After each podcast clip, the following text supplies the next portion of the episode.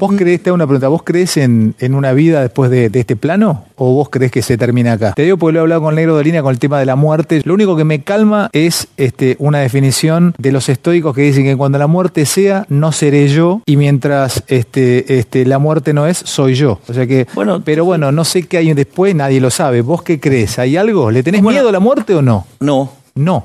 No, no, no le tengo miedo a la muerte. Cuando vos obrás y vivís acorde a tu conciencia, no le tenés miedo. Porque, ¿sabes cuál es la definición? Esto, es- esto es personal mío. Sí. ¿Sabes que Cuando vos estés en el último momento, o sea, en en el instante previo a T grande, es decir, después cambiaste de patio, ¿sabes lo que sucede? Ahí te va a pasar toda tu vida. ¿Y sabes cuál es tu infierno? Que no la vas a poder corregir. Entonces, si vos no viviste acorde a lo que vos verdaderamente sentís, y eso es una desesperación, ya no lo podés corregir, ya no tenés tiempo. Te fuiste, se terminó. Eso es el. Es decir, viste, como decía Borges, cometí el peor de los pecados. No he sido feliz. No fui feliz. Bueno, es eso.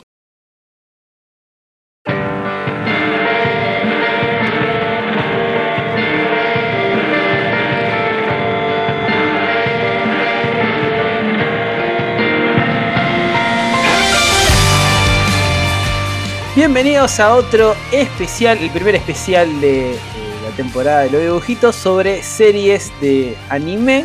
Un servidor del sapo. Y me acompaña en esta oportunidad y en el resto de los capítulos que conformarán esta temporada. La siguiente voz. Hola, soy Antonella de Kakurembo TV. Palabras más sabias no se han dicho, Batman. Y vas a resolver un problema muy particular que voy a tener mi recontra archi enemigo, el idioma extranjero, ¿no? Vas a poder. Te voy a tener acá para que en realidad ese es el motivo por que estás viniendo, poder pronunciar la- las series como corresponde. Claro, es para lo único que sirvo, para poder pronunciar bien las cosas en japonés, nada más. A, a diferencia de las locutoras nacionales, yo no te voy a pagar. No vas a cobrar por eso. Oh, puch. Vamos a arrancar esta. Bueno, las cosas son así. Vamos a arrancar esta primera temporada con una serie del 2015 que tuvo su origen en un. En un OVA del 2013 que se llamó eh, Dead Billiards. Estamos hablando de Dead Parade, un anime del estudio Madhouse. Bueno, la serie esta, Dead Parade, eh, está dirigida por Yusuru Tachikawa. Y mm, tengo este tema, ¿no? Casi en todos lados está, mm, está eh, enmarcada en el género psicológico, ¿no? Para mí este no es un anime psicológico, ni más ni menos. Puede ser un, un anime de ciencia ficción y suspenso. Pero decirle psicológico es para mí demasiado. Yo tengo, voy a reservarlo para mis críticas personales. Pero podríamos empezar eh, mencionando las impresiones que tuvimos sobre la serie. A mí la verdad que no me gustó mucho. No, no me gustó. Me parece que es una serie que sí dot- está dotada de calidad. Pero me parece muy aburrida. Pero mm, ah, vos, vos qué impresiones tenés sobre, sobre el Parade? Yo la verdad que voy a hacer tu oposición en el sentido de que a mí sí me gustó, me gustó mucho, me gustó cuando la vi, la volví a ver para eh, hacer este podcast y la verdad es que es muy cortita y dentro de los 12 capítulos que son, eh, cuenta lo que tiene que contar, lo justo, lo necesario y a mí me gustó. No sé si por la temática, por los personajes, pero me atrapó y cada vez que veía un capítulo quería seguir, seguir viendo el siguiente. Sí, hay que con- convengamos en que es em, la opinión general sobre la serie. Es una serie que tuvo mucha aceptación y no conozco, quizás será muy baja la franja de personas que tengan críticas negativas hacia las mismas. Yo no creo que sea una mala producción, una mala serie, sino que eh, me- pareció una serie que no, no volvería a ver y en ciertos aspectos mm, me pareció que se tomaba demasiado en serio, pero bueno, no quiero hablar mucho de los aspectos negativos hasta que lleguemos a la valoración sobre la misma. Antes de arrancar yo em, quisiera darle advertencia al quien esté escuchando, es que es una de esas series, es que conviene que no te digan absolutamente nada sobre ellas porque se va desmenuzando y conceptualizando a medida que pasan los episodios y va definiendo aspectos que si uno lo adelanta de una, en la serie se desmenuzan muy poco. digamos que la serie empieza como una especie de chiste, ¿no? Entran dos personas a un bar. Podríamos resumir que eso va a tener eh, consecuencias inesperadas en un, en un primer momento, porque existe todo un juego del contraste entre el opening y la serie en sí misma, en cómo la serie va develando sus propios misterios y develando cuál va a ser la mecánica narrativa de cada episodio que va a tener en juego, que termina siendo muy simple, pero está muy bien desarrollado, eso sí, el guion est- está muy bien desarrollado, de, a, poco te va contando lo que va pasando, no es que te tira todo de una, y eso a mí me gusta mucho, sobre todo el primer capítulo. Y en el segundo eh, te vuelve a rememorar como el, primero, pero visto desde otro lado. Y eso está bueno, está muy bien contado. Sí, porque bueno, va a servir incluso, va a aparecer un- una excusa narrativa, un motor narrativo para tratar temas dentro de la serie y avanzar eh, el conflicto principal por fuera de cada una de las historias de, los capítulos particulares. Porque esta es una serie donde cada capítulo va a, mm, va a seguir la suerte de diferentes parejas que van a visitar al bar. En cada capítulo van a, van a entrar a dos personas a este bar y las dos van a tener una, una suerte diferente dependiendo de lo que en el capítulo ocurra y esto lo va a decidir un juego. Estos juegos son como típicos juegos de bar, pero llevados no al extremo, sino que pasan a tener eh, un, elemento cuasi fantástico que no sabemos no sabemos su origen, porque es, un juego casi sobrenatural, pero que tiene las características mundanas del juego, que sean cartas, dardos, bowling, y que van a decidir la suerte de los personajes. Dicho esto, ya podríamos hablar de, de la trama general y que uno de los temas es, eh, porque sí, claro, si nosotros revelamos, este es el momento en que el, el espectador podría poner pausa y ver, aunque más no sea los primeros dos episodios de Dead Parade, los, los tienen esta particularidad de que desde un determinado tiempo se pueden conseguir fácil para ver. Ver de qué se trata, porque le estaríamos revelando el primer secreto, lo- el primer misterio revelado, que es el punto climático del primer episodio. Y se lo estaríamos revelando a continuación. Así que este es el momento de poner pausa si sin- sintió interesado por la sinopsis. Desde ya es una especie de isla de la fantasía. La isla de la fantasía. ¿Vos sabés qué era la isla de la fantasía? No, no tengo idea. Soy muy joven. La isla fantasía era una, era una serie donde en una isla eh, paradisíaca la gente iba de vacaciones y era recibido por un misterioso host que era el dueño de la isla y su asistente que era un hombre enano. Y todos los que lo visitaban tenían, un, ponerle muy entre comillas, un problema, un asunto a resolver. O era alguien muy mezquino, o una pareja que no se quería, un niño caprichoso, lo que sea. Y en la estadía vivían un evento fantástico que los ponía a prueba, los ayudaba a ser mejores personas.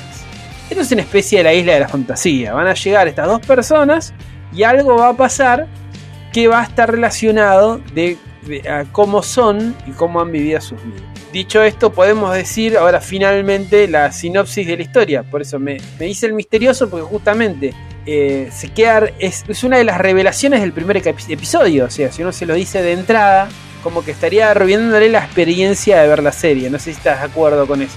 Sí, sí, sí, ya contás un poquito y ya eh, develás un montón. Entonces es mejor que en este momento pongan pausa y vayan a ver la serie, los que no la vieron, porque de a partir de ahora se vienen spoilers. Muy bien, sí. Primer spoiler. Bueno, la serie trata sobre la trascendencia de las almas y el juicio que podríamos tener una vez muertos, ¿no?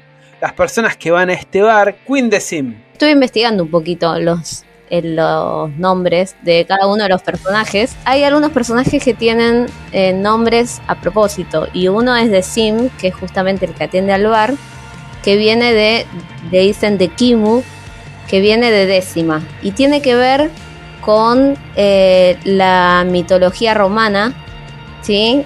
que décima era una de las parcas eh, que también aparecen en las parcas, aparecen en la mitología griega, en la romana y en la nórdica, pero están nombradas de diferente forma. Eh, en una se llaman las Moiras, en otra se llaman las Nornas, en otra se llaman... Pero son las mismas, son las parcas, las tres. Y hay una que se llama The Sim, que es la que determina el futuro de las personas y decide el largo del hilo de las vidas humanas. También la idea de lo que pasa entre el nacimiento y la muerte. O sea, todo eso es el significado del nombre de este personaje. No fue al azar que, que lo pusieron. Sí, genial. Y ahora me, a partir de lo que vos me estás contando, se me ilustran algunas características que va a tener él cuando hablaste del hilo de la vida este personaje que recibe a la gente eh, en el bar, este que es un bar tipo londinense, él es una especie de barman, es un barman, pero es el host que los va a recibir, de hecho es un barman, le sirve tragos, todo. No le da mucha explicación al respecto y él en fin va a tener la habilidad de usar hilos, ¿no? O sea, hay una comparativa en lo que me estás contando y en el diseño del personaje. Puede usar hilos invisibles como habilidad para contener a las personas que van. Una vez que llegan las personas a este bar, no saben que están muertos, tipo, sexto sentido, ellos no saben y van sin memoria. Porque mm, lo que pasa allí es que este Decim y este, y este bar van a ser las veces de lo que en la cultura cristiana por ahí se entiende como las puertas del cielo y San Pedro, ¿no? San Pedro que tiene este especie de informe de cómo se ha portado una persona. Él es el encargado, después veremos que no es el único bar, es el, bar número 15 dentro de los muchos que existirán. Digo yo porque tal vez al tratar de acercarnos a un esquema no tan realista, pero sí coherente, estos bares funcionan todo el tiempo, porque funcionarían con toda la gente que se muere todo el tiempo.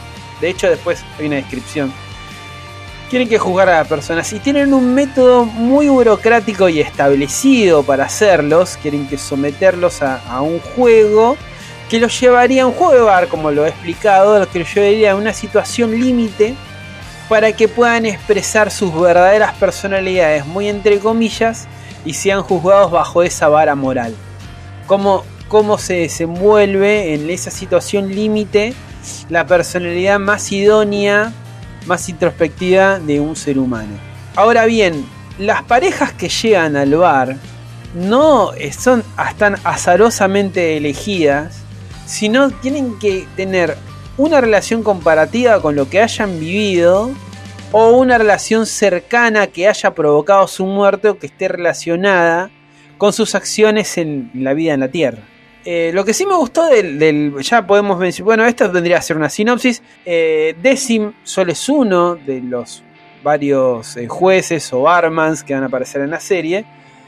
Después se nos revelará que hay más bares y que este mundo cuasi purgatorio tiene las características de tener lo vemos en los juegos, ¿no? Elementos mágicos que suceden porque sí, pero también dotados de cierta tecnología, porque ellos, eh, los jueces viajan en tren, aparecen como una, especie de pseudo ciudad, jardines donde toman el té, o sea, no son tan mágicos si no tienen ese, ese elemento mundano que los caracteriza. Mundano en el sentido de, como una persona, come, duerme, mira a Gran Hermano, o sea... Es como un limbo que tiene bastantes eh, lugares y apartados, que tiene un subte propio, es rarísimo. Cuando queremos que hablar de la trascendencia, casi siempre se habla de un mundo después del mundo. Por eso te digo que cuando a esta serie, no me quiero adelantar mis críticas, dicen, no, no, no, hay una consolidación sobre qué pasa después de la muerte. No, no, porque lo que haces es construir un mundo después del mundo, como lo hizo eh, Bleach con la sociedad de armas. Todos los perros van al cielo con las nubecitas, con las arpitas. O sea, cuando construís un mundo, sí, es como que en realidad no te morís y vos te vas a otro lado. Donde está exactamente. O sea, nos morimos ahora, me cae un rayo y aparezco en un lugar medio que es como moreno. Digo, bueno, yo ya vivía en un lugar medio así ya está, voy a buscar laburo. Em, en fin, se, se configura un mundo después del mundo.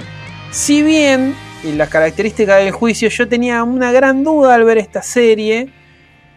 Pero claro, el problema es que el juicio se, se termina de esta manera, ¿no? O alguno de los dos, o va a la reencarnación, que yo pensaba, porque para los budistas era la reencarnar y no acceder al nirvana, era una especie de castigo, la reencarnación es algo no buscado.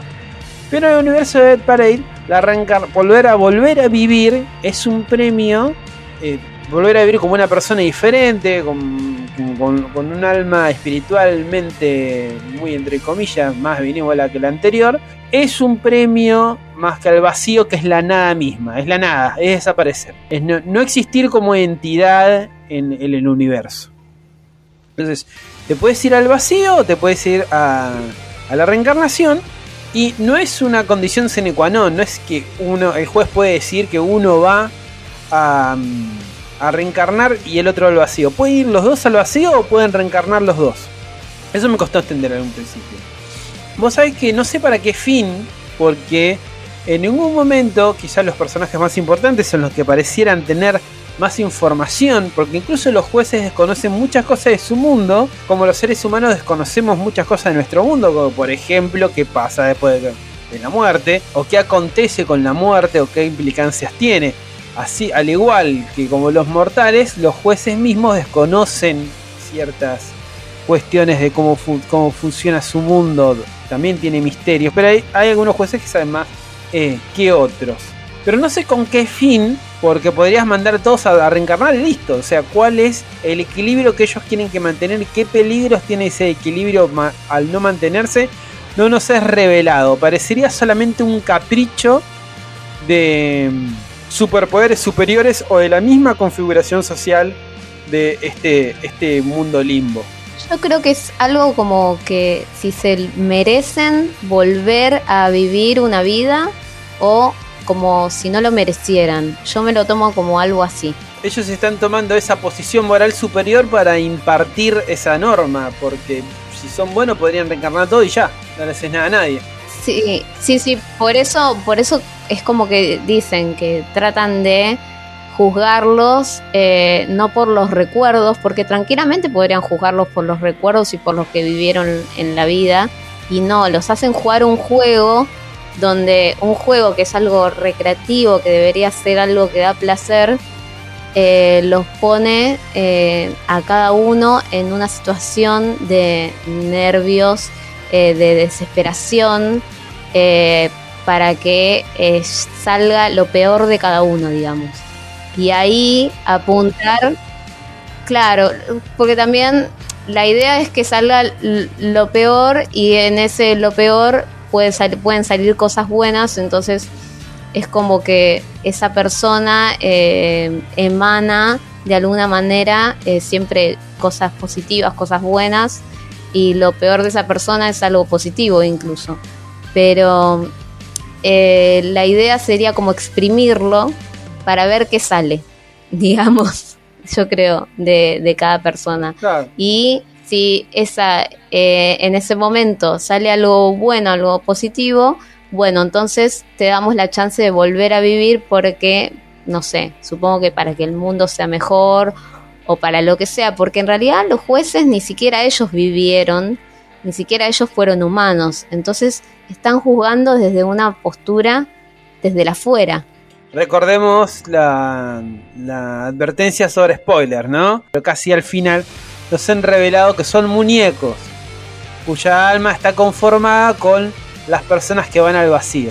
Y justamente en el primer episodio, no vamos a recorrer cada uno, ¿no? Pero en el primer episodio que se llama Los siete dados de la muerte, se nos presenta el concepto de la serie y bueno, se revela todo lo que es mucho a continuación. Entra en una pareja joven, sin recuerdo de los demás. Aparente, las características del juicio son estas, juicios barra juego los eh, jueces sí tienen la memoria de, los que van y parte de los recuerdos van a ir dosificándose a través del juego. Y en el primer juego es un juego de dardos, pero en donde cada uno tira un dardo, puede dañar una parte del cuerpo de la otra persona. Hay una representación, o sea, un muslo. Le tirás y al otro le duele, le duele ahí. Finalmente, bueno, tiene que ver esto de las relaciones humanas, que era un matrimonio, que en realidad una tenía un amante y está embarazada. Estas, estas características de culebrón mexicano con los elementos exageradísimos del anime de los gritos y los chorros de lágrimas a mí, a mí me, me parece que termina siendo, termina hasta dando vergüenza ajena, ¿no? Termina tratando de dar emotividad y lo que a mí como espectador me provoca es algo demasiado exagerado y demasiado heredado del, culebrón mexicano, porque estaba embarazada y era de otro tipo, pero no era de otro tipo. Finalmente, llevados en este extremo de los secretos que guardaban, que guardaban entre sí, eh, Decim decide mandar a a la chica al vacío y al otro loco a, reencarnar porque la chica eh, finalmente confiesa que el hijo que estaba esperando no era de él, sino que era un amante, algo así. Y al principio dije, a mí me pareció muy extraño y después yo lo confirmé esto en los otros episodios. Dije, ah, pero claro. Que justamente a las luces de un juicio más empático sobre lo que sucedió, parecería injusta la decisión de mandarla al vacío por serle infiel, sino alguna consideración personal por la persona para que no sienta culpable de eh, matar a su propio hijo. No, claro que yo lo, que te quería decir era que justo en, el primer capítulo, en esa trama, eh, la hacen un poco más profunda, no, no la hacen tan simple, justamente para darle el giro de la vuelta de que ella le está mintiendo, porque no solo le dice que no es el hijo, sino que también arma todo un teatro de como si ella fuera una mala persona y que nunca lo quiso y que eh, de hecho lo, tienen que sujetar a él de, la rabia que le da eh, y en realidad eh, todo se da vuelta más tarde y yo creo que eso buscan con el, con el primer con el, primer capítulo, con la, con la primera parte. Como hacerlo un poco más eh, difícil de dilucidar para poder después darle el giro. Exacto, sí, sí, sí, eso es lo que me di cuenta después y dije, bueno, ah, ahora sí. Porque justamente em, uno de los temas y una de las cuestiones más, más interesantes y mejor hechas que tiene esta serie es de tomar como tema principal cuestionar el método que tiene, que tiene el bar o los jueces del bar para, para juzgar a las personas. Y en, la, en el segundo capítulo va a aparecer el verdadero protagonista de la historia, que viene, va a representar la mirada del espectador. La mirada del espectador que por ahí ve el primer capítulo, que presentan al juicio de las almas como un método infalible, pero uno podría advertir con cierto grado de madurez que no es correcto, que, que hay algo de injusticia en el método, que es el personaje de Chizuki. Es un ser humano que se va a despertar en este limbo, eh, sin recuerdos, pero que otro juez, otro, otro barman, un barra juez que se llama Nona. Nona. Sí, sí, también tiene una explicación el nombre de Nona, ¿eh? Eh, también es una de las tres parcas de la mitología romana y esta es la que era la diosa del embarazo y que predecía el nacimiento. Justamente Nona es la que eh, diseña a Decim y a los jueces y la que hace volver a revivir a, esta chica, a, Chiyuki, ¿es? Sí, Chiyuki. Eh, así que el nombre de ella también está puesto de alguna manera a propósito. Sí, ella va, Nona, la que va a llevar a Chiyuki como asistente de Decim. Es la que se revela ante el, ante sistema, porque empieza a hacer cosas escondidas de Oculus, que vendría a ser como una especie de jefe que está arriba de ella, ¿no? Eh, y, ella es quien también eh, le, otorga sentimientos y, cosas a Decim que eh, em, empieza a hacer y empieza a, a, poner una humana, a ayudarlo, eh, empieza a tomar decisiones que hacen que el sistema de alguna manera eh, muestre sus falencias. Bueno, lo curioso es que Nona se presenta como un personaje en una primera instancia, como un personaje que está completamente de acuerdo con las normas de, juicio y la estructura del Ginseim y la definición que tiene de los seres humanos, que empujados a situaciones límites develan su verdadera identidad. Que sabemos que desde un punto de madurez esto no es cierto, o sea, es, es algo que no es verdad. Existe la. pero no es verdad en sentido cotidiano. ¿Qué humano, qué humano no se desespera ante la inminente muerte, ¿no? Eh, y hace todo lo posible. No, no, yo digo algo más sencillo. ¿A vos no te pasó de tomar una decisión o de reaccionar de diferente manera? Decir, ah, yo estaba en caliente. O mirá, lo que me había pasado es que me habían echado del trabajo. Sí, eh, estaba enferma, me habían echado del trabajo. Ese día me peleé con mi novio y bueno, y por eso fue. Tuve un mal día y de repente me están mandando al. Al vacío. al vacío, a desaparecer en lugar de reencarnar. Porque tuve un mal día. Claro, vos, vos das el ejemplo de la muerte que está bien, pero yo veo algo más cotidiano. Estás el- la víctima de la circunstancia, ¿no? Por ahí no dormiste nada, eh, tenés dos hijos, sos madre soltera, ¿y cómo no me vas a responder como el orto? Eh, eh, eh, eh, existe eso, es, es, lo más, es lo más ridículo el planteo que hacen, no desde la serie guion, sino los jueces de, de- este. De este de este purgatorio, porque es una idea muy nihilista empujar a la persona a las situaciones límite para que se devele, porque justamente en el rigor de las circunstancias uno no se comportaría de la misma manera. Si a uno le dan la oportunidad de ser buena persona, no, eh, y eh, justamente lo haría siempre y no estaría en juego la idea de, bueno, vamos a presionarte el máximo, a ver si en el punto máximo, y no, porque justamente el contexto es lo que cambia la decisión y el rigor de las circunstancias. Desde ya nos encontramos con una forma muy arbitraria e injusta de considerar a las personas. Y como veremos más tarde, las personas no son un momento. ¿Qué pasa con la historia de Chiyuki? Chiyuki, ¿cómo se dice? Chiyuki. Las personas no son un momento, son un montón de cosas más, son un montón justamente lo que desmerece, los que desmerecen los jueces del- de los bares, es justamente lo más importante y lo que no más nos define que son los recuerdos. Nona si bien quiere cambiar el sistema, la duda que tiene ella o el objetivo que tiene es establecer la posibilidad de que se pueda cuestionar la manera en la que consideran a las personas que van allí y perder ese aire tan objetivo que tienen sobre un método infalible que pareciera no ser tal por la complejidad que presenta tanto psicológica como espiritualmente una persona, que no es un momento, sino es una, una complejidad que está definida por la vida que vivió, sus recuerdos y la relación con el mundo. Que en, la, en la confrontación que tienen con Oculus, que es eh, este viejito que pareciera tener una relación mm, cercana, lo dicen expresamente, una relación cercana con Dios, lo mencionan como Kami, uno pareciera pensar que este limbo es una construcción consciente de superpoderes originales que lo construyeron para un fin, pero pasaría que su existencia cósmica es un poco arbitraria. Porque una vez que Oculus descubre el plan de Nona y es cuestionado por ella, él le va a decir que Dios abandonó ese lugar hace muchísimo tiempo. O sea, las cosas funcionan simplemente porque así lo demandan ellos mismos. O sea, la capacidad de cambiar las cosas siempre van, estaban. No, no hay ninguna atadura que les impida modificar la manera en que realizan los juicios. Y un poco se se rompe un poco el esquema que se había establecido. Eh, recordemos que este Oculus es un personaje muy, muy interesante, con aspectos muy nihilistas. Y él había traducido tres normas que supuestamente los, los jueces no podían romper.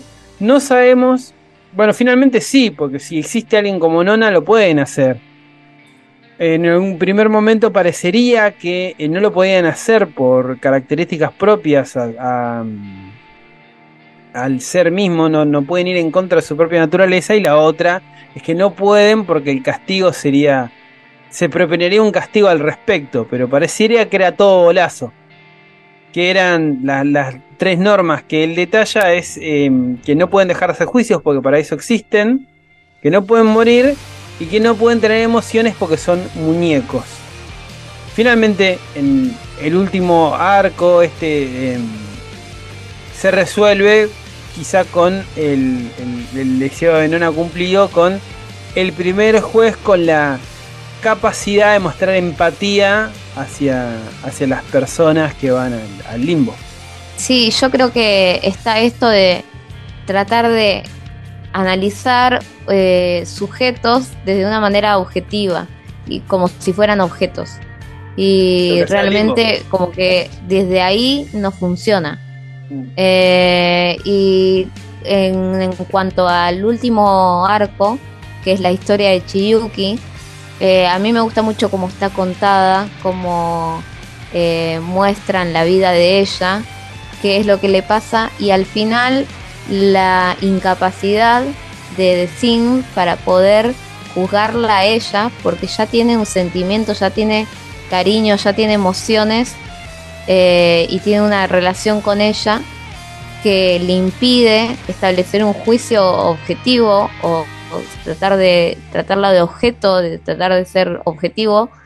Eh, y la, siento que la someten como una especie de, eh, de tortura, porque está toda esta escena que le montan eh, con la madre llorando y siento que le infligen, infligen una culpa terrible a ella y le dan para decidir eh, y eso me parece que ya llega un momento en donde me pongo a pensar si realmente los juegos no son torturas eh, para los humanos. Eh, y bueno, y ver qué sale, ver qué pasa. Y bueno, y después decidimos si te mando para un lado o te mando para el otro. ¿No? Sí, finalmente lo que se establece es lo que vos bien decís, que los juegos no sirven para nada. Los juegos son una situación límite para regocijo de los jueces que no establecen con, eh, con condición sine qua non una respuesta absoluta sobre el designio final que quiere que tenga una persona. Finalmente es una tortura en cuanto desde su desde el psique y desde el, contexto que lo estás poniendo a la persona en ese momento va, a actuar. Y Decim se encuentra, particularmente con el juicio de Chiyuki, a nivel guion, ¿no? Los, eh, al nivel guion está muy bien llevado al extremo ya del, del cuestionamiento sobre cómo funciona ese lugar porque nos pone eh, a la figura del suicida. Chiyuki se mató. Mm. Entonces, es muy difícil en, términos objetivos, imposible tratar de juzgar a una persona que se suicidó porque estaba psicológicamente vulnerable. Y el suicida no tiene ganas de matarse, se encuentra con la muerte. Una, persona que sufre suicidio no tiene las intenciones reales de matarse, sino que no le queda otra opción. Llama, en psicología llama pulsión de muerte. Y eso es algo extremadamente difícil de codificar bajo el sistema tan vetusto y radical de los jueces. Por eso que el guion nos pone en esta difícil... Digo guion porque fue pensado como arco final para tratar uno de los temas principales de la serie que eh, es la consideración, de cómo consideramos a las personas y, finalmente, bueno, lo último tal vez es que la volviendo a insistir con el tema de que la persona no es lo que demuestra ser en un momento dado, sino es toda su historia. Su historia por completo. Bueno, y el cierre, el cierre es bastante optimista con la promesa de un de un purgatorio un poco más con onda, ¿no? Sí, yo creo que cambian un poco las cosas. Eh, The Sims siempre tuvo esta costumbre de eh, cuando conocí a una persona que realmente vivió la vida al máximo, eh, guardar los maniquís y mm. eh, disfrazarlos de de esa persona que, estuvo ahí. Y algo que para mí marca rotundamente un declive, un cambio, es cuando The Sims finalmente llora. Sí, bueno, se rompe en llanto. Eh, eso es como, es súper fuerte y para mí esa escena es conmovedora.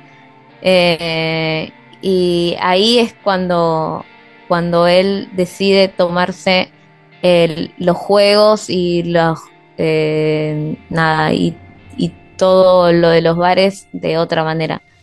es ese punto clave, punto de ruptura que cambia o para nosotros nos establece, establece todo lo que podemos haber cuestionado sobre lo que sucede en ese lugar está resuelto por el primer juez que puede tener sentimientos, se puede, se puede conmover, yo, que, que rompe en llanto. Y quiero volver otra vez para el viejo este de mierda de Oculus. Que. no, no, claro, que es la, la, idea de que ese es un lugar cósmico que tiene leyes eh, inquebrantables y funciona de esa manera porque nadie lo puede cambiar. Cuando Oculus le dice a Nona que Dios abandonó ese lugar hace mucho tiempo, le está diciendo que el tipo es como un gran hermano. Las cosas funcionan así porque ellos lo decidieron hacer de esa manera y él es un poco el que le hace la cabeza a todo el mundo porque eso funciona de esa manera, pero puede cambiar. Ellos tienen el poder de cambiar absolutamente todo lo que allí sucede. Sí, de hecho, de parte de Oculus, con malicia. tenemos el, mensaje implícito de que están jugando al billar con los planetas como si ellos eh, manejaran el universo, ¿no? Y nada que ver, son una pieza más y al mismo tiempo ellos también están dotados de albedrío. Pero cuando alguien quiere hacer una, organización tan burocrática, tan radical, lo mejor es decirle a la gente que si usted quiere que en un lugar nunca pase nada, siempre pase lo mismo, la gente haga lo mismo siempre, usted dígale que no tiene albedrío, que no tiene capacidad de decidir. Si usted convence a toda la gente que está ahí que no tiene capacidad de decisión, ya está, Oculus. Sí, tipo como un Big Brother muy choto. Y, tira como unos poderes con la barba. Eso me gustó. Sí, sí, le succiona los recuerdos a los demás. Sí, eh, alto poder ese, ¿eh? Claro, porque es un poder muy ajustado a lo, al control que quiere ejercer en, ese mundo, ¿no? Mm, es que óculos significa ojo en latín. Sí. Así que también otro nombre puesto no tan al azar. Sí que Oculus tiene una de las características que se que tendría Dios, que sería la omnipresencia. No, no es la omnisciencia, no puede saberlo, no, omnisapiencia, no puede saberlo todo, más sí la omnipresencia. Bueno, es una, en conclusiones generales, a mí me parece una serie que está muy bien, es una serie muy inteligente, a mí me pareció lenta en términos muy personales, pero si uno le quiere sacar un poco de jugo a todo lo que va pasando, yo creo que está muy bien. Lo que no estoy muy de acuerdo es las opiniones generales que tienen. Yo creo que las sobrevaloran un poco. Y es una serie que en sí misma se toma demasiado en serio y los mensajes no son tan profundos ni psicológicos, sino que están bien, son funcionales a la historia, no son excesivamente tan complejos como se la van a vender. Porque si uno encuentra o se la venden a esta serie, se la van a vender con algo súper complejo. Yo he escuchado, dice que te, cambia la vida, aflojemos un poco, vamos a calmarnos como Squirtle, ¿no? ¿Cómo, que te cambia la vida? No, yo no escuché eso porque te ayuda a ser mejor persona, que ahora vas a invertir mejor en el mercado. Pero no, no, no, no hay que escuchar eso, no hay que escuchar. Hay que mirar y hay que uno decidir si le gustan o no las cosas. En mi caso fue una serie que a mí me gustó mucho eh, y que no, no, no, no tiene por qué tener mucha profundidad. Simplemente eh, me gusta eh, como la variante de que cada capítulo es medio como una especie de autoconclusivo eh, donde van pasando diferentes historias y cómo vas conociendo la vida de los diferentes personajes y cómo son juzgados. Yo creo que eso es una de las cosas que más me gustó. Y también que se ponga en tela de juicio eh, todo el sistema que, ellos mismos están teniendo. Así que eso, esos son los puntos fuertes que a mí me gustaron y que por eso la valoro. No, no, no hay mucha más profundidad, mucha más eh, cosa difícil. Sí, yo también estoy de acuerdo que creo que lo más eh, llamativo de la serie es que, que, el eje conductor sea el cuestionamiento del mismo mundo que ellos te presentan. Tampoco es que nos dan tantas características de este universo, sino que se, se plantean cuestionar justamente el, el método. Y desde allí todos los... Si no, se desgastaría. Está bueno que entre historia autoconclusiva, entre personajes distintos, van, vayan como destejiendo esa idea, la vayan desconstruyendo hasta una conclusión. Parece que está muy bien, es una serie muy recomendable. Y tampoco es una serie que hay que prestarle tanta atención, o sea, puede, puede, puede estar allí sin... La puedes ver en un momento que te comes una pizza, o sea, no, no, no, no amerita tanto, nada más tiene elementos de humor y todo eso. Sí, no, no, no, no- es tan seria, no es tan seria. Ah, y lo último que, que voy a agregar como frutilla de la torta es que me encanta el opening. Ah, no tiene sí. nada que ver con absolutamente nada y me encanta. Eh, tiene una buena canción, todos bailando, todos alegres. Es como que como si todo estuviera bien y, me encanta. Me encanta que no tenga absolutamente nada que ver y al mismo tiempo sí. Sí, al mismo tiempo sí, se queda resignificado conforme pasan los capítulos. Parece el opening de otra serie con otro tono, con otro género demográfico. Pero justamente por eso insistimos tanto al comienzo, insistimos tanto al comienzo del episodio de no develar muchos datos de la trama, porque justamente incluso el opening hace un juego discursivo con lo que va a ocurrir en la serie, como cuál es la idea que quiere desarrollar. Sí, sí, muy eso. Y además el open está buenísimo. La verdad que la, hasta la canción, que es de radio, está muy- Eh, Boom, boom, boom. Bueno, y esto es todo lo que tenemos que decir de sobre mm, Dead Parade Parade. de 2015. Recordándonos tus redes, tanto. Eh, bueno, les recuerdo que yo soy Antonella y eh, trabajo eh, en Kakurembo TV. Mis redes son Kakurembo TV-bajo en Instagram y también me pueden encontrar en Twitch como Kakurembo TV. Y si quiero escuchar algo, ¿dónde voy? Ah, sí, ahora tenemos nuevo, tenemos sección de podcast nueva que es Kakurembo TV, que no importa, es- existe el TV aunque no se vea nada. Eh, tenemos Kakurembo TV podcast. eh, ya tenemos el primer episodio que, que grabamos. Así que también tenemos eso. Me había olvidado, gracias. Es como el opening de radio. Dice Kakunembo TV, pero no, no tiene nada que ver. Como el opening de Dead Parade, igual. Es Kakunembo Claro, TV, pero vas a exactamente, radio. exactamente. Es Te, Kakunembo TV, te- pero te promete algo que no te, que no te ofrece. Por último, para la próxima vamos a regresar a los episodios regulares con la película pendiente La elefanta del mago y el retorno exitoso de mi compañero el esgrimista de la palabra. Y nos vamos con Flyers de Bradio, el opening de Dead Parade.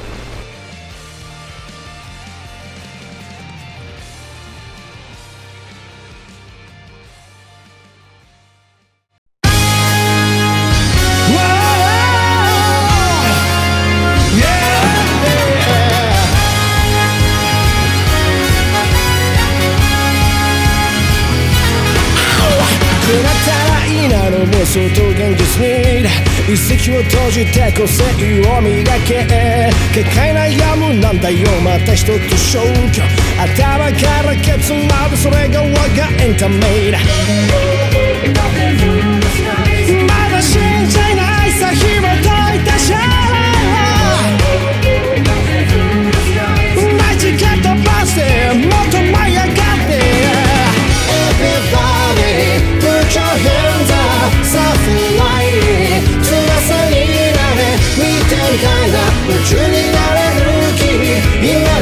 you